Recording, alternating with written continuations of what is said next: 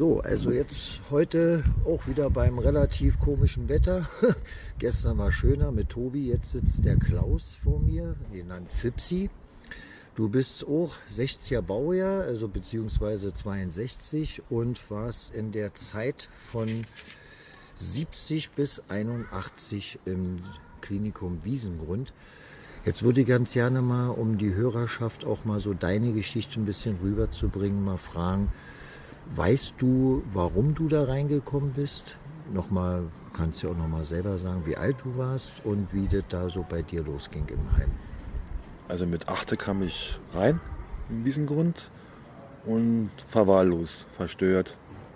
Also aus privaten Gründen beide von Eltern misshandelt, geschlagen, verlatte gesoffen. Mhm.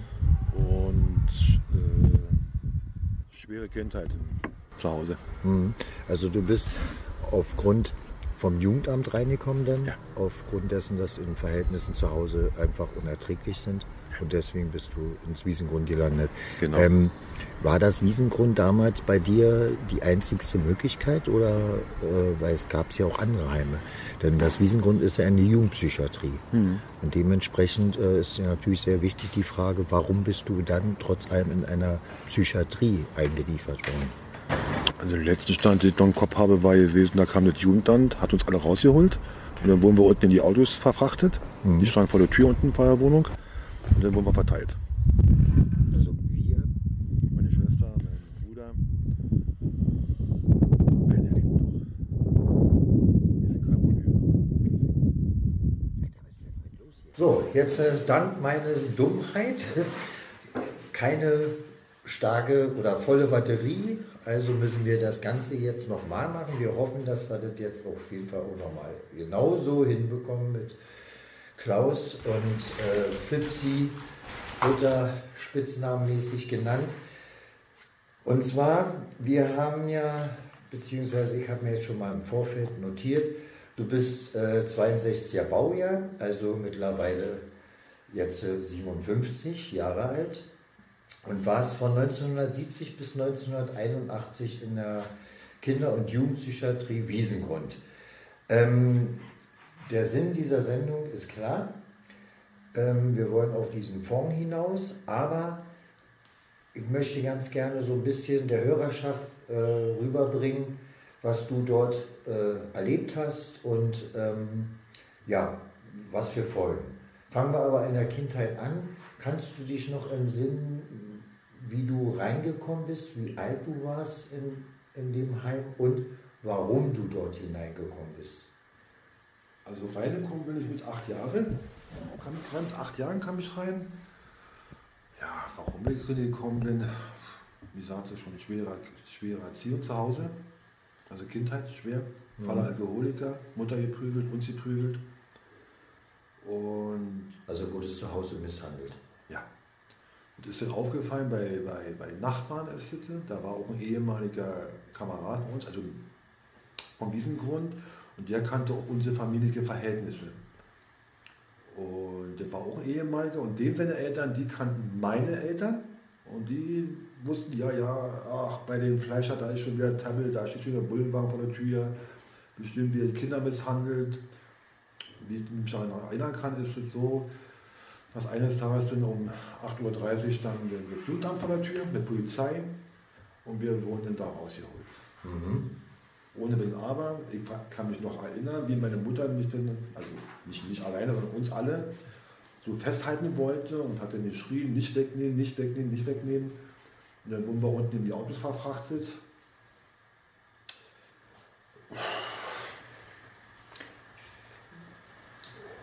Wie, ähm, wie gesagt, ähm, wenn es dich belastet, dann machen wir kurz einen Moment Stopp.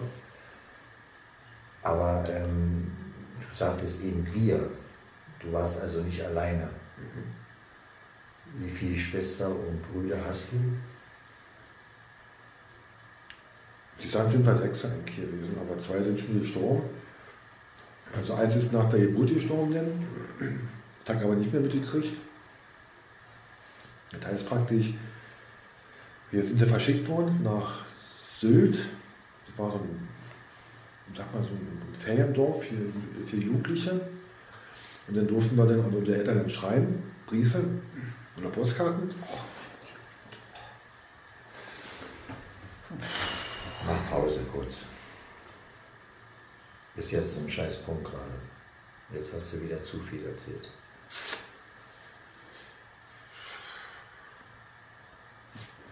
Gut. Lass mal kurz.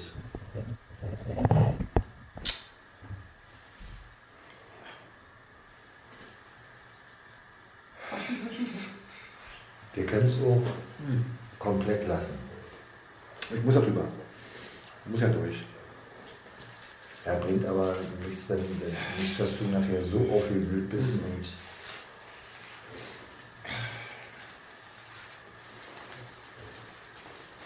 Wer jetzt die ganze Zeit schon zu viel dadurch. Ja, ja. Wir machen es ja leider schon aufgrund meiner Panne, meiner Dummheit. Ne? Siehst du, es macht der nächste wieder.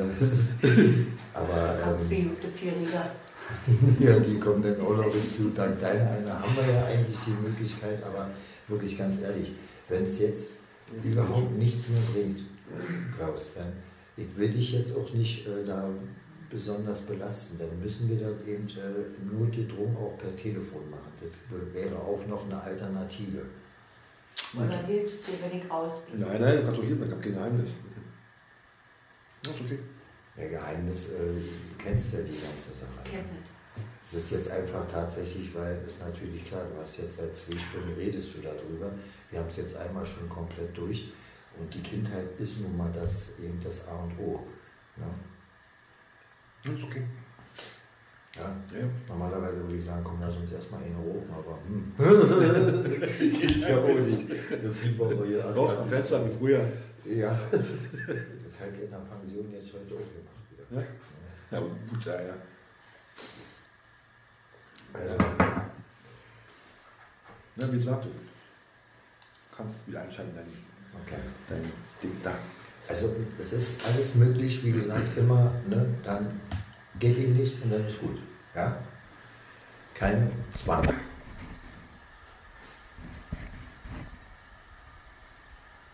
So.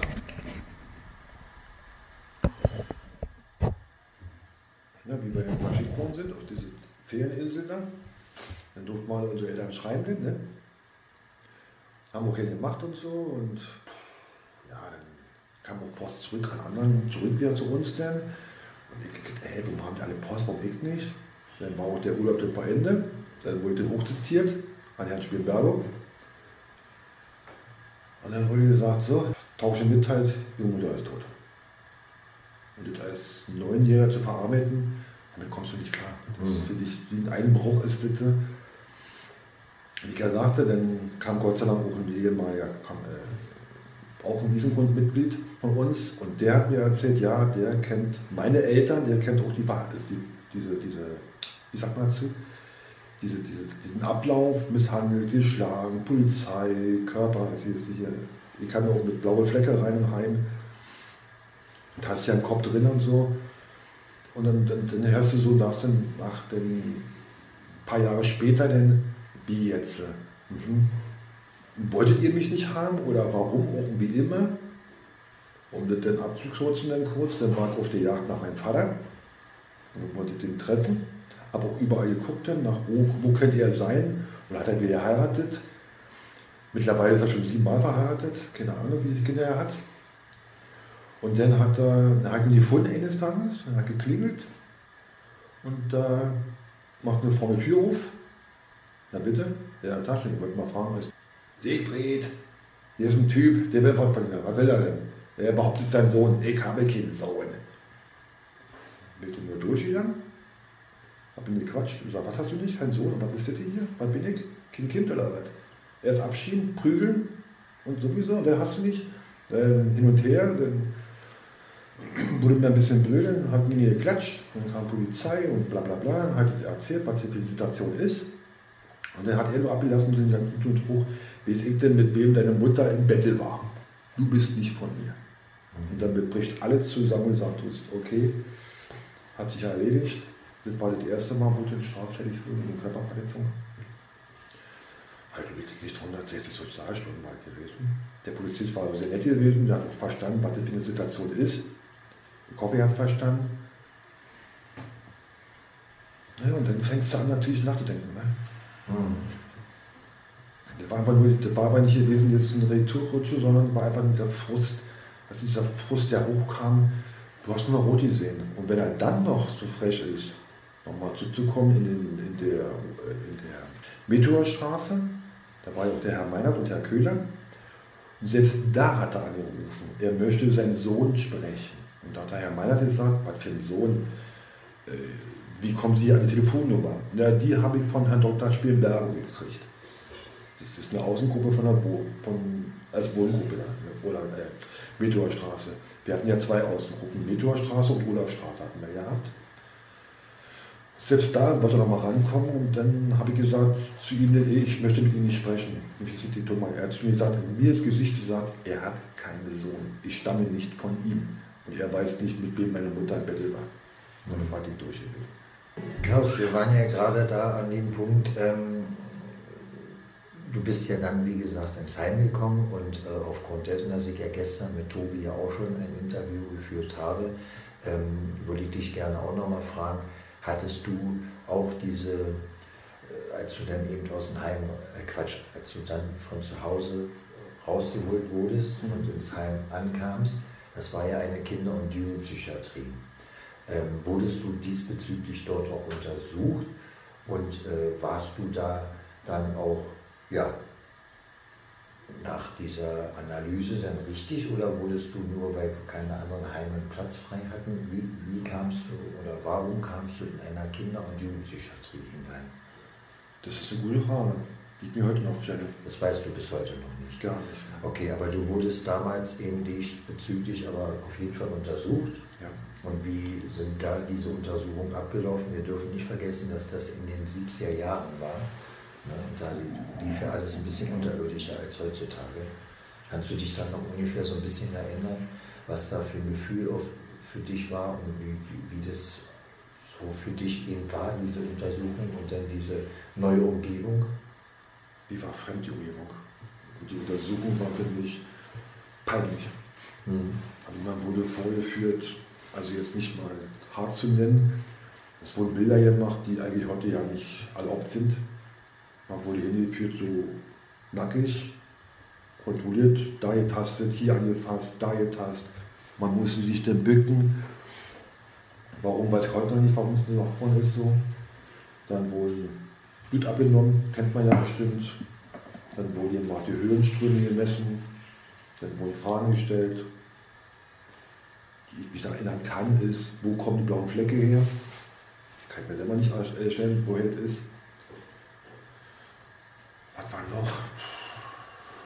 Ja, man kam bis vor wie so ein, ja, wie so ein Vorführer. Ihr habt dann Neuzugang, checkt den mal durch. Wenn er sauber ist, kommt er auf die Station. Wenn er nicht sauber ist, kommt er auf die Station. Mhm. Dann kamst du also auf irgendeiner Station und ähm, wurdest du dann, dann auch medikamentös behandelt? Ja. Kannst du dich noch einsehen, was du da bekommen hast? Heidol und Tripatikol heißt das, glaube ich, das. Das sind Tropfen, sind das. Die kriegst du abends verabreicht, damit du ruhig bist. Mhm. Warst du denn ein lebhaftes Kind? Glaub schon, ja. ja. Haben die ähm, Medikamente, also du kannst natürlich ja immer jetzt nur im Nachhinein ähm, das erklären, weil damals als Kind wirst du ja noch gar keinen Durchblick gehabt haben, aber war das berechtigt? Nein, war nicht berechtigt. Weil, wie ich sagte vorhin schon sagte, ich habe eigentlich eine bessere Zukunft. Ich dachte eigentlich, du kommst aus einer Gewaltzone raus. Gott sei Dank haben mich welche gehört, Nachbarn, da ist Misshandlung, die müssen raus. Du kommst woanders rein in der Hoffnung, es wird hier besser sein. Mhm. Aber das habe ich dann nach zwei, drei Jahren gemerkt, hm, es ist genau dasselbe. Also es hat sich nicht geändert. Also jetzt von der, von, der, von der Liebe, du hast keine Liebe gekriegt, du hast keine Zuneigung gekriegt, du hattest ja auch keine, wie gesagt, keine Privatserie gehabt. Du musstest das machen, was andere gesagt haben. Wenn du das nicht gemacht hast, dann ja Strafen. Mhm. Das heißt, ohne Essen ins Bett gehen. Was noch? Dann habt ihr, wie gesagt, Medikamente, die wurden verabreicht. Je nach Bedarf, 6, 7, 8 Tropfen, 20 Tropfen, je nachdem, wie gerade der Patient ist.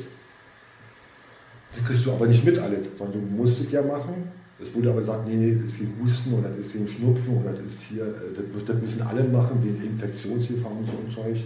Das kriegst du ja nicht mit. Mhm. Du merkst aber nur, dass du dann leicht, naja, du bist auf der anderen Ecke. Wenn irgendwie angesprochen wurdest, du kriegst das nicht mit. Du sagtest in keiner Privatatmosphäre, wie nochmals betont waren in den 70ern. Ähm, zu den Zeiten waren ja wirklich tatsächlich nur zwei Räume für ein, eine Gruppe, das heißt ein Tagesraum, wo man aß und sich aufhielt und äh, ein Schlafraum mit zwölf Jugendlichen, heranwachsenden Kindern, war ja alles gemischt, äh, wo man dann eben schlief. Ne? Ja. Und ähm, keine Privatatmosphäre oder ne, heißt, du warst tatsächlich immer unter Beobachtung, ob es von deinen Mitinsassen war oder eben von Erziehern, richtig? Ja. Und um die Uhr. 24 Stunden, ob du nachts oder morgens war, nachts war die Nachtwache, da mal. Selbst da wurde es ja geweckt, wie auch immer jetzt. Am Tag und morgens kam natürlich um sieben der, der Betreuerin oder der Erzieher kam rein, aufstehen, waschen, halb acht essen, achte zur Schule. Das, musste, das Pensum musste eingehalten werden, wenn du zu spät kamst, dann durftest du ohne Essen in der Schule gehen. Hm. Schule ähm, war ja auch äh, eine heiminterne Schule, eine Sonderschule. Ne? Genau. Das heißt also auf dem Heimgelände, dass ihr auch dort auf dem Weg zur Schule noch nicht mal irgendwie in der Welt nach draußen kamt. Da wurdest du begleitet vom Betreuer mhm. oder Erzieher, hieß früher. Wurdest du begleitet bis zum Schuleingang. Und von da aus konntest du in deine Klassen gehen. Dann du deine Pausen gehabt, wie üblich. Und danach, wenn die Schule Ende war, hat unten schon der, der gestanden und hat dich dann nach oben begleitet. Mhm. Hat dir die Schule in dem Sinne auch den Weg geebnet, wie es heute eigentlich eine Schule sein sollte, sprich äh, Abschluss und dann Ausbildung und gute Zensuren? Oder? Ja, es nicht. Zensuren gab es schon natürlich, also Sport, Ton und Werken. Aber so Ausflüge gab es nicht. Dann gab es auch nicht hier, äh, wenn jetzt, sag mal zu, heute heißt Aufsatz, heißt es, ne? Mhm. So schreiben musstest und du hast dann immer Fehler drin gehabt wir sind alle nur Menschen, die lernen wollen. Und wenn du aber den Fehler drin hattest, dann wurdest du vorne existiert, an der Tafel nochmal das schreien, was er dir sagen tut. Und die Kinder hinter die Kameraden haben gelacht. der kann ja nicht mal schreien, ist der Blöde. Mhm. Weil ich es nicht gelernt habe. Leser und Rechtschreibfehler. Richtig. Ich glaube, früher hieß es auch, glaube ich, Schule für Lernbehinderte hieß es denn. Ja, Sonderschule. Genau, so genau. hieß es richtig. Ähm, in den damaligen Zeiten wurde ja dies äh, leider ja nicht irgendwie behandelt oder man hat sich heutzutage ja nun endlich dazu aufgerungen, dass die Menschen oder die Schüler mit Legasthemie, so heißt es ja, dementsprechend auch wirklich herausgenommen werden und auch gefördert werden. Das war ja früher wirklich überhaupt nicht, du wurdest trotzdem durchgezogen. Ne?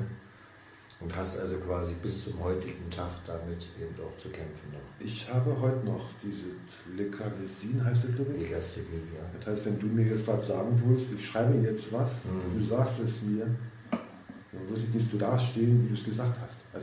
Also, ich kann es lesen in meiner Sprache, mhm. aber wenn du das lesen würdest, würdest du sagen, Alter, ist der zwölf Jahre Hat er es nicht gelernt und damit wurdest du fallen gelassen. So ein Dreh, ich habe mir erhofft, dass die Schule dich begleitet. Dazu, da musst du arbeiten, da hast du Schreibfehler drin, oder hier hast du Rechnefehler drin. Nee, das wird nicht achtet. Mhm. Durchgezogen, permanent durchgezogen. Ob der auf der Strecke bleibt oder nicht, ist egal. Wir haben unser Pensum erreicht. Was mit ihm passiert. Es ist hochinteressant, weil in meiner Sendung, liebe Hörerinnen und Hörer, ihr wisstet ja, ja demnächst ja auch die Doro habe, die ja als Mutter auch über Legasthemie. Sie bat mich darum, dass ich darüber mal äh, ein Interview mit ihr mache und dann wird das auch hochinteressant, weil der junge Mann, der ist natürlich jetzt, der ist glaube ich acht, ich müsste jetzt lügen, und der hat den nämlich auch und da werden aber die Sachen ganz anders angegangen als wie damals. Ne? Jedenfalls nichtsdestotrotz, ähm, nochmal darauf zurück, zurückzukommen, auch ah, du hattest ja erzählt, dass in der Familie äh, ja, sehr viel Gewalt verübt wurde an dir. Hat das denn im Heim dann aufgehört oder ist da sowas ähnliches dann weiter passiert? Weil Tobi hat ja, ähm, ja auch ganz andere Sachen erzählt, die noch ganz schön hart sind. Inwieweit musstest du da vielleicht auch noch was erleben oder bist du da gut weggekommen? Nee, da gibt es auch Haue. Haue? Ja, aber richtig. Schläge? Richtig Schläge. Okay. Der hat auch meine mit dem Siebenstock quer über, über, über, über den Po. Oder wenn du mal nicht richtig gehört hast, wie es sein sollte, oder hast deine Aufgabe mal nicht richtig gemacht, dann ist schon mal ein Schuh oder ein Klocks hieß es ja früher, mal durch den Raum geflogen. Also es war auf jeden Fall an der Tagesordnung Gewalt. Gewalt Und war- zwar von den Betreuern bzw. Erziehern oder von den Mitinsassen? Ja, mit den Mitinsassen, da gab es mal kleine Reibereien, was man so unter Jungs auspendelt, wenn es da um Freunde geht. Du, Beruf ist meine Freundin, die hier am Ecke, Also normal. normal. Aber überwiegend kam es von Erziehern. Mhm. Da gab es richtig, wo ich nicht wusste, jetzt, woher die kamen. Warum eigentlich? Warum kriege ich jetzt eine Ohrfeige oder warum kriege ich jetzt ihn auf den Arsch oder mit einem Stock oder umgekehrt. Die anderen mussten rausgehen, die haben den Arsch versohlt, wie auch immer jetzt. Äh, wo die sagen, ja warum eigentlich? Ich habe ja nichts falsch gemacht. Mhm. Ihr habt es mir ja nicht beigebracht, was ich hier machen soll. Und warum werde ich jetzt bestraft? Ich meine, ich bin ja schon bestraft, hier drin zu sein. Also, aus meiner Sicht jetzt. Und wenn man jetzt aus einer schlechten Erfahrung rauskommt und kommt gleich wieder in die nächste rein, dann ist es für mich keine Verbesserung, sondern ist für mich noch schlechter als die vorher. Wie war es denn mit diesem ähm, Umgang nach draußen? Ähm, hatten wir ja vorhin schon, dass diese Schule ja im Heimgelände war, also noch nicht mal so wie heutzutage normaler Schulweg. Hattet ihr in den 70er, 80er Jahren eben so Kontakt nach draußen und wenn ja, wie sah der aus? Naja, ist kein Kontakt. Das nicht nach außen gehen. Wenn wir mal wirklich rausgehen dürften, dann war das mit der Gruppe. Dann durften wir einkaufen gehen für 5 Mark damals. Das war ja für uns die, ja, wie sagt man dazu, wie, wie, wie oh, heute gehen wir einkaufen für 5 Mark nach Tegel. Ja, das war für uns eine Freude gewesen. Aber sonst so Kontakt nach außen, absolut nicht. Der wurde abgeschottet. Mhm. Also, ob das jetzt mit anderen Heimen waren, wenn wir Fußball hatten, da wurde schon kontrolliert. Oder wenn man mal ein Mädchen hatte, in Anführungsstrichen, da wurde heißt es gleich, wer ist das, was macht die hier? Die Wegbetreuer melden. Mhm. Und in den Zeiten waren ja auch so, dass das ja auch, ja, man traute sich nicht zu sagen, wenn man nach draußen ging oder zu zeigen, dass man aus dem Heim kam. Das war ja verpönt, man war schlecht? Also so dachte ja die Bevölkerung damals. Ähm, hat das irgendwo auch noch Auswirkungen an deinem heutigen Leben? Ja. Wie sieht das aus? Wie äußert sich das? Das äußert sich so, wenn man das anerkennt, naja, früher gab es Drösche, ach nein, das war das, ja, das war früher. Ist aber heute auch noch so. Ich dir sagen tue, äh, um mir kurz abzukürzen, das hatte ich mal erwähnt, das Thema, hm? schwere Kindheit und so. Naja, da kommst du schon wieder weg und ein bisschen Hauer hat ja auch keinen geschadet. Und wenn ich mir heute so angucke, die Jugend, da brauchst du nur schief angucken, schon hast du eine Anzeige am Arsch. Hm. Und da war mir einfach, da haut irgendwas nicht hin. Und wenn du den hören tust, so von anderen Mitbürgern, sag ich mal jetzt, naja, das war ja nicht so schlimm. Und du lebst ja noch. Mhm. Und ich mir sage, okay, und damit ziehe ich dann zurück mit dieser Aussage, wo ich sage, okay, nach außen kannst du das nicht bringen, bei anderen Leuten, weil du, da, läufst du die Wand. Das wird nicht gehört, sondern es wird nur gehört, denn so, naja, es war ja nicht alles im Heim schlecht, oder? Die hatten auch bestimmt mal gute Zeiten, wiegen aber nicht auf, also die schlechten Zeiten waren höher als die guten Zeiten. Also wir haben es jetzt so auf jeden Fall, das Interview läuft jetzt ein bisschen anders als vorhin, aber nichtsdestotrotz, du hast ja auch, ähm, nachdem du dann äh, endlich mal auch äh, in den 80er Jahren dann entlassen wurdest, hattest du ja dann eben doch dann Ja, du bist entlassen worden und musstest dann draußen klarkommen. Wie sah das aus? Wie lief das? Hattest du da Reibungs, äh, hattest du da keine Probleme oder äh, kamst du dann wieder gleich in der nächsten Schiete? Ja. Sprich Drogenkonsum, Kriminalität. Wie, wie sah das da bei dir aus? Ja, nach dem Rauswurf vom Weißengrund hat er eine Wohnung gekriegt. Da war dort ein Jahr drin gewesen, ein Jahr. Naja, und dann ging es los mit Verwahrlosung. Ne? Also gut sah aus wie, sag ich mal, heutzutage, jetzt finde ich keine Blamage, wie ein Schlachtfeld. Und dann habe ich mal einen Betreuer kennengelernt. Der, der hat den eingeladen mit nach Hause. Nehmen. Der hat die Wohnung gesehen und dachte, oh Gott, Willen, der muss sofort raus hier. Der muss Mhm. raus. Haben die alle in der Wehe geleitet. Das war dann früher der Steg e.V. hieß es. Das war der Uli Oelke, so hieß der. Und das war dann mein Ansprechpartner von dem Verein dann. Und dann kam ich in der WG rein, musste dann wieder neu anfangen zu lernen, einkaufen zu gehen und naja, den normalen Arbeitsweg, aufstehen morgens und so. Und naja, und dann hing es da auch noch mit Alkohol weiter. Und irgendwann kam dann der Tag, wo mir zu viel wurde.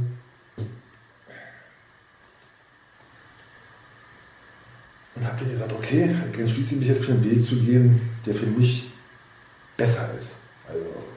Kommst nicht irgendwo ran, du hast keine Ansprechpartner, wo du Vertrauen kannst, hört dir mir zu, verstehe auch, was ich sagen tue. Und eines Tages hat dann den Entschluss gefasst, mich zu medikamentieren, über zu medikamentieren, heißt das glaube ich. Ja, und nach einer Woche bin ich aufgewacht im Krankenhaus. Mhm. Und der war gewesen zu Zit, Suchweit gewesen. Und da war auch die Behandlung gewesen, danach dann, warum, weshalb, wieso. Danach bin ich dann auch ausgezogen wieder aus, wurde aber weiter betreut. Das war das, was ich wollte, also weiter betreuen von Herrn Oelke und Frau, wie heißt die, Frau, weiß ich jetzt nicht, fällt mir ein. Und da wurde aber betreut, das heißt, da kamen alle jede Woche einmal einer gucken, wie sieht die Wohnung aus, hast du den Essen drin. Und da habe ich gesagt, Mensch, da sind Leute, denen, für die bedeutest du was. Mhm. Die, die sehen, was du gelernt hast, ob du umsetzen tust. Ne?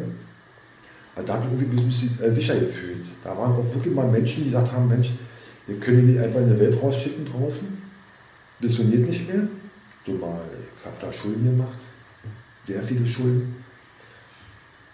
Nicht, weil ich gemacht habe, weil ich Lust hatte, sondern ich hatte diesen Konsum früher nicht gehabt. Mhm. Also ich hatte nicht diesen Zugriff auf irgendwelche Sachen im Heim, da kam mit einem Walkman oder der kam mit Ditte oder der kam mit an oder die kamen aus dem Urlaub von zu Hause, haben Süßigkeiten. Das hattest du ja nicht gehabt, weil du kanntest das nicht. Nach Hause gehen, über Wochenende übernachten bei deinen Eltern. Du hattest ja keine Eltern. Die waren ja, Mutter war tot, Vater fragt mich tot oder Erzeuger, sag ich mal so. Äh, Und der hat schon gemacht, ja. Mhm. Ähm, eigentlich ja in Anführungsstrichen der normale Weg, was viele Heimkinder damals leider immer hatten. Allerdings ähm, war das alles jetzt, weil, wie gesagt, es läuft jetzt anders wie vorhin. ähm, du hattest ja dann trotz allem ja eine Person äh, in deinem Leben gefunden, sprich deine Frau. Ähm, zu welcher Zeit war das? Davor oder danach? Und wie hast du sie kennengelernt? Und wie war das dann mit dem Vertrauen, was du eben sagtest und Liebhaben und tralala? Was hat das für dich da bedeutet? Kennengelernt hatte ich sie mal beim Zentrum einkaufen. Irgendwann war gewesen, um einen Einkaufswagen, keine Ahnung, wie die gemacht haben. Ich habe Doch schon so lange Ein her. Einkaufswagen, einfach immer drin gepackt da unten eine Ware, obwohl nicht mein Einkaufswagen war, sondern das war jetzt, meine jetzige Frau ihr Einkaufswagen gewesen früher. Kann man ja sagen, ja. War, war keine Absicht gewesen. Und so hat man sich dann kennengelernt. Man kennt ja durch Parkhofen, Treffen und so. Ne? Und äh, der hat auch dann meine jetzt, die frohe Gewohnte kennengelernt. Sie hat auch dann meinen, da kann man sagen, Betreuer kennengelernt. Ne? Richtig, hat sie kennengelernt dann so und um das kurz abzukürzen, da wurde ich aber dann entmündigt vom Steg aus. Ich bin ja nicht in der Lage, mit Geld umzugehen. Mhm. Da hatte ich dann einen Pfleger gehabt, hatte ich dann, äh, haben die mir verklagt gehabt, was ich aber nicht wusste. Es wurde mir so beigebracht, ich nehme noch einen Pfleger, dann bist du auf der sicheren Seite. Und, hm, hm, hm. So, naja, wenn man dann eines Tages an der Kasse steht, also am, Geldautomaten, dem wird die Karte eingezogen, und da schluckst du ein bisschen und sagst, äh, wieso bitte, warum ist die Karte weg? Und dann wurde mir aber gesagt, nee, du hast einen Betreuer. Der hat das Geld angeteilt, wie viel du kriegst und, und, und. Das wusste ich aber halt nicht. Mhm. Und da habe ich gemerkt, du bist ja schon wieder verarscht worden. Du bist ja schon wieder auf derselben Schiene wie vorher, weil erst tut man ja mit Speck und Mäuse fangen. Ich dachte bei den Betreuer jetzt von der WG, da bist du auf der sicheren Seite, hast dem vertraut und dann kommen die mit so einem ganz linken Ding hin und hauen ihren Betreuer am Arsch. Mhm. Und ich mir gesagt, was ist denn das für ein Scheiß? Was soll das? War das nicht die Möglichkeit, ähm war deine Frau zu der Zeit schon deine Frau oder nur Freundin? Da waren wir noch nicht. Entschuldigung. Nee, da waren wir noch nicht zusammen. Nee, nee. Also zusammen waren wir schon so befreundet. So. Mhm. Es war nur peinlich für mich jetzt, ja, ja. wenn du mit ihr an der Kasse gehst, also am, am, bei der Postbank und holst dein Geld ab, willst abholen und die sagt, ja, mal, gib kein Geld. Ihre Karte ist angezogen. Ja, ja, klar, das ist schon. Äh, ja, wieder so ein Schlag ins Gesicht, auf jeden Fall. Ja. Wo ich denn ihr sagen musste, äh, Schatz, tut mir leid, aber äh, ich weiß nicht, was hier los ist. Und dann haben wir nochmal eine Rückkopplung gemacht mit den Verantwortlichen, die es also eingeleitet haben. Und es hat lange gedauert, diesen Pfleger oder Betreuer loszuwerden. Mhm. Hat lange gedauert. Wirklich da ist sagen, nee, verwandt jetzt Betreuer für was? Äh, ich verstehe es nicht. Hat das bei dir dann ähm, letztendlich auch noch so den letzten Rest gegeben, sprich über dich und deine Problematik dann eben auch wirklich offen reden zu können? Später. War das dann nochmal später? Ja. Aber das hat doch auch einen, vielleicht einen kleinen Punkt dazu beigetragen. Also ich habe mich geschämt von meiner Frau zu sagen, oder zukünftigen, damaligen zukünftigen Frau zu sagen, was denkt die von mir? Ist er bescheuert? Hat er einen Pfleger? Warum bitte? Was ist das für ein Scheiß hier? Mhm. Warum hat er mir nicht gesagt? Da habe ich gesagt, oh, wenn du Geld sagen tust, die ist sofort weg. Und das Gleiche war natürlich dann auch das Thema Vergangenheit, sprich Heim, ja. Jugendpsychiatrie. Da bist du dann auch nicht so rübergekommen.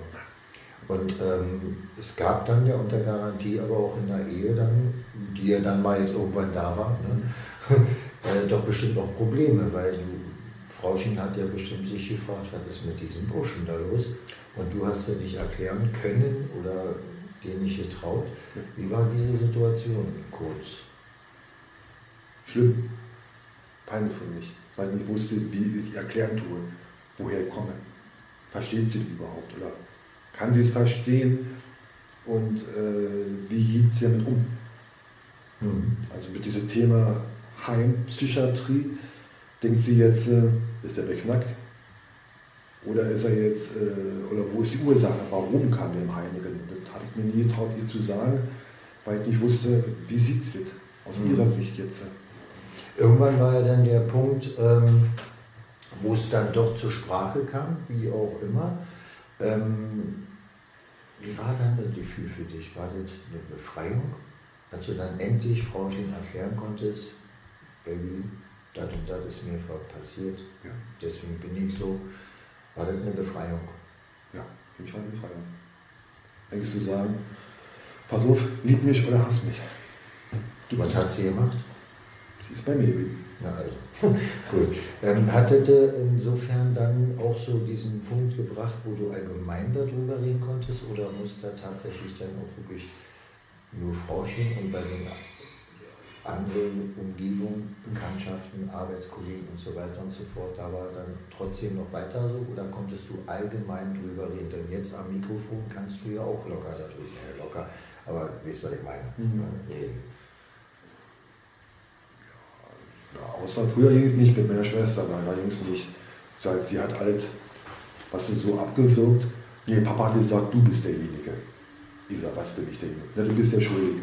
Ich sage, ich bin überhaupt nicht der Schuldige. Sag ich, warum? Meine Frau hat die ja kennengelernt, die Schwester, aber ich habe sie gesucht. Mhm. Also ich wollte wissen, wo sind meine Verwandten oder Geschwister, wo sind die? wie ich vorhin schon sagte in dem Interview, äh, war schwer gewesen, überhaupt erstmal Kontakte an die ranzukriegen. Zwei hatte ich gehabt, das war immer die See der tot. Und aber die Marion. Die Marion war ja dann in der, in der Cabo N drin. Der kam aber erst später raus. Habe ich sie immer getroffen im Zentrum, die hat mich angeguckt und er hat mir erzählt, ich habe auch nicht hingehört. Und dann mit der Silvia, da waren wir gewesen, denn zu Hause, der hat auch keinen Mann gehabt, war auch verheiratet und so. Und da saß dann noch eine andere Person, die war auch Familienschwester. Wir hatten so also guten Kontakt gehabt eigentlich, aber ich habe gemerkt, oh, oh, das wird hier nicht, das ist nicht gut, weil sie immer, ich bin ja und ich habe ja und Papa ist ja und wo mir sagt, was erzählt die ganze Scheiße? Sie war doch im selben Haus, wie die drinnen waren. Warum hebt sie die Typen so hoch? Äh, irgendwas stimmt da nicht. Mhm. Warum hat sie so eine Kindheit erlebt und ich so eine Scheißkindheit? Da stimmt doch irgendwas nicht. Und dann haben wir uns aber auch dann getrennt, glaube ich, nach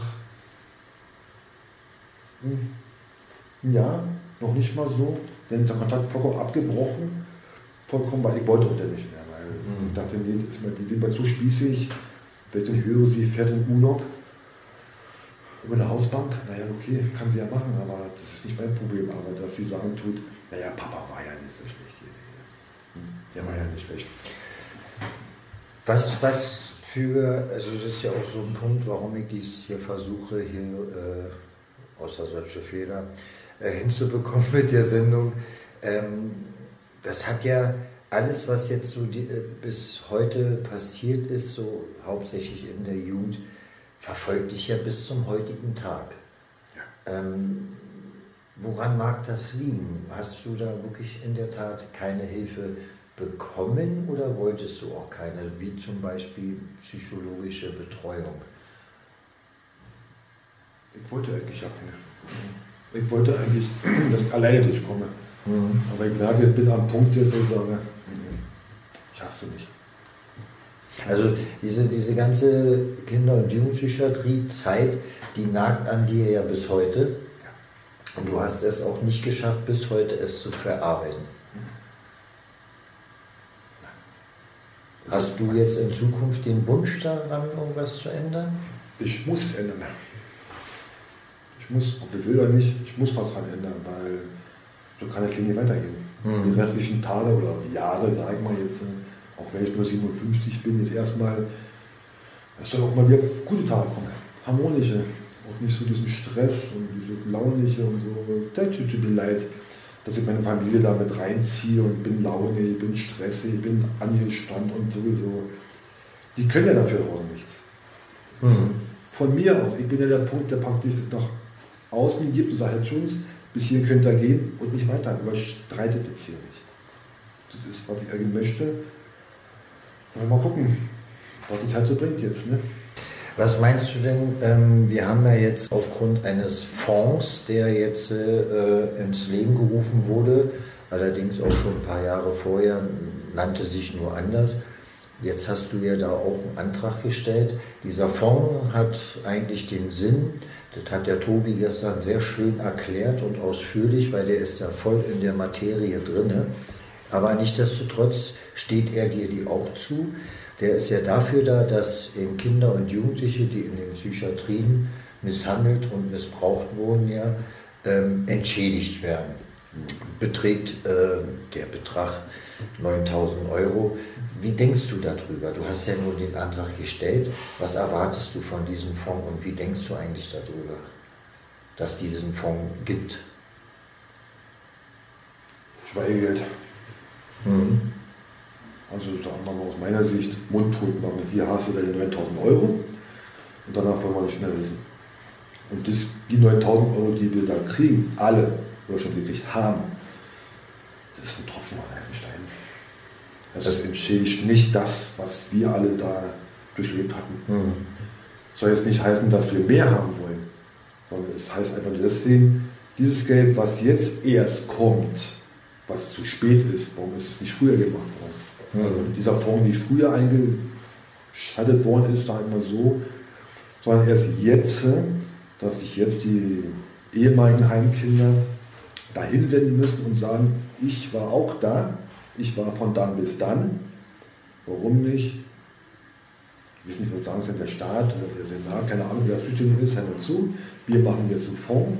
Wir haben ja Listen, wenn es noch Akten geben sollte. Gucken wir nach, von wann bis wann war der drin. Wir schreiben den an. Wir.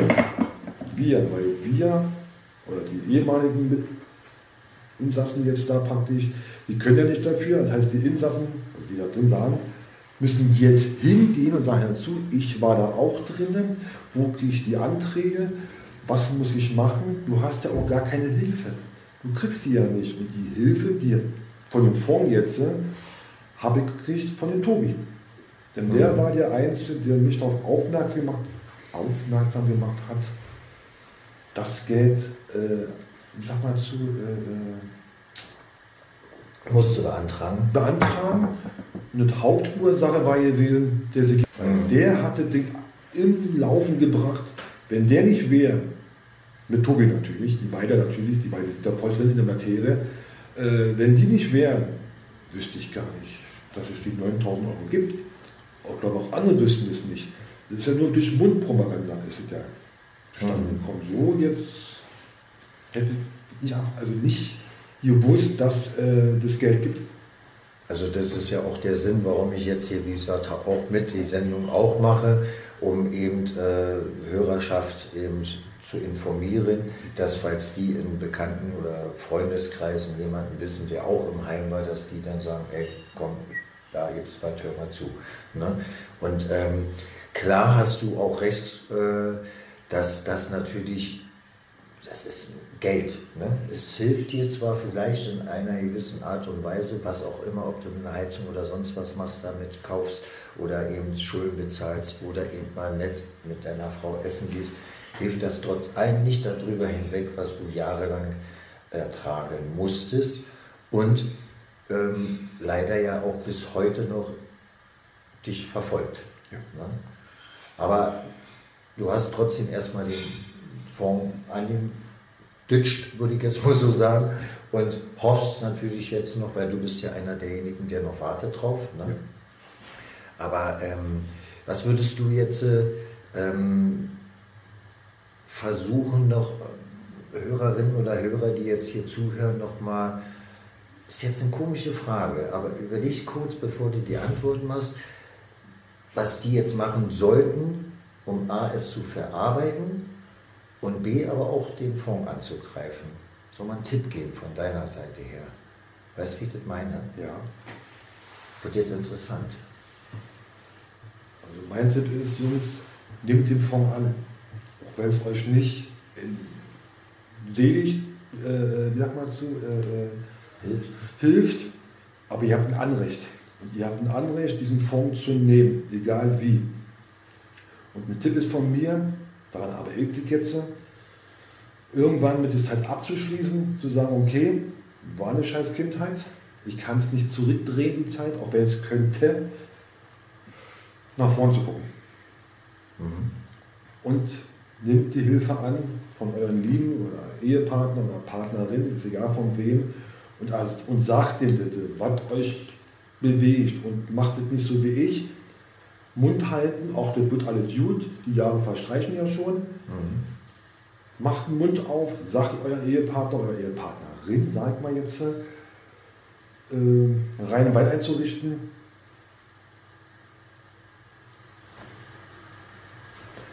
Kennst du dieses Zeichen? Ja. Weißt du, was ich damit meine? nee, auf jeden Fall. Also es ist schade, dass wir das erste, oder Icke, das erste Interview doch so versaubeutelt haben. Ich nicht. Ich sagte ja eben gerade Icke. Aber nichtsdestotrotz glaube ich, dass wir jetzt so das Wichtigste so nochmal auf die Reihe gekriegt haben. Wir müssen noch ein bisschen kicken, weil wir jetzt noch einen Freund hier noch äh, erwarten. Und ähm, im Großen und Ganzen danke ich dir auf jeden Fall, Klaus, weil ähm, ich weiß, dass das nicht leicht gefallen ist. Und ähm, wir haben zwei Stunden vorher schon gesprochen und natürlich jetzt vieles auch durcheinander gebracht. Das heißt Arbeit, Arbeit, Arbeit, anständig zu schneiden. Aber nichtsdestotrotz hoffe ich wirklich von ganzem Herzen, dass du deinen Weg findest. Und zwar schneller als wie ne, gedacht. Denn 57 Jahre damit runter zu leiden und zu leben, ist schon sehr lange.